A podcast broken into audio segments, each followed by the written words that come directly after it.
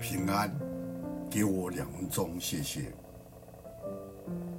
在格林多前书一章十二节，我们所夸的是自己的良心，见证我们凭着上帝的圣洁和诚实，在世为人，不靠人的聪明，乃是靠上帝的恩惠。有一天晚上，开米店的一家人团圆在一起吃饺子，老掌柜心里都非常高兴，出一个题目让大家猜，孩子们谁猜得出来我们家发财的秘诀是什么？大家吹七嘴八舌的，有的是说老天爷的保佑，有的说是老掌柜管理有方。有人说是米店的位置好，有的人说全家人齐心的合力。老掌柜哈的一笑说：“你们都说的不对，我们是靠着什么发财呢？乃是靠我们家的称重量的这个瓶。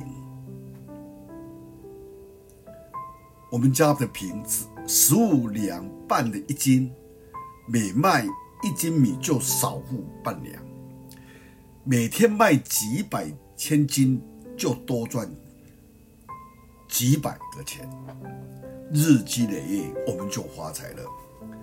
儿孙们一听就很惊讶的忘记了吃饺子，大家都说：“爷爷呀，你不落出不显的这个水的地，连自家人都没有感觉到。”把赚钱的老人家，你实在很聪明。老掌柜听他们一讲，笑得更厉害，捏着胡子一把一把，真的很得意。这时候，四媳妇从座位上慢慢的站起来，对老掌柜的说：“父亲，我有一件事情要告诉你，在没有告诉父亲你之前。”希望你老人家答应原谅我的过失。老掌柜的点点头，四媳妇不慌不忙地说：“爹，我把平时的称重量的东西重新调整了，早就调整过了。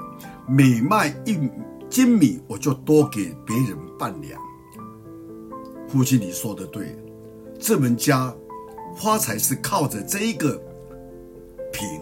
称重量的器具，但是我们的瓶每天多给人家半两，顾客就知道我们买卖很实在，就愿意多买我们家的米，所以我们的生意就越来越兴旺。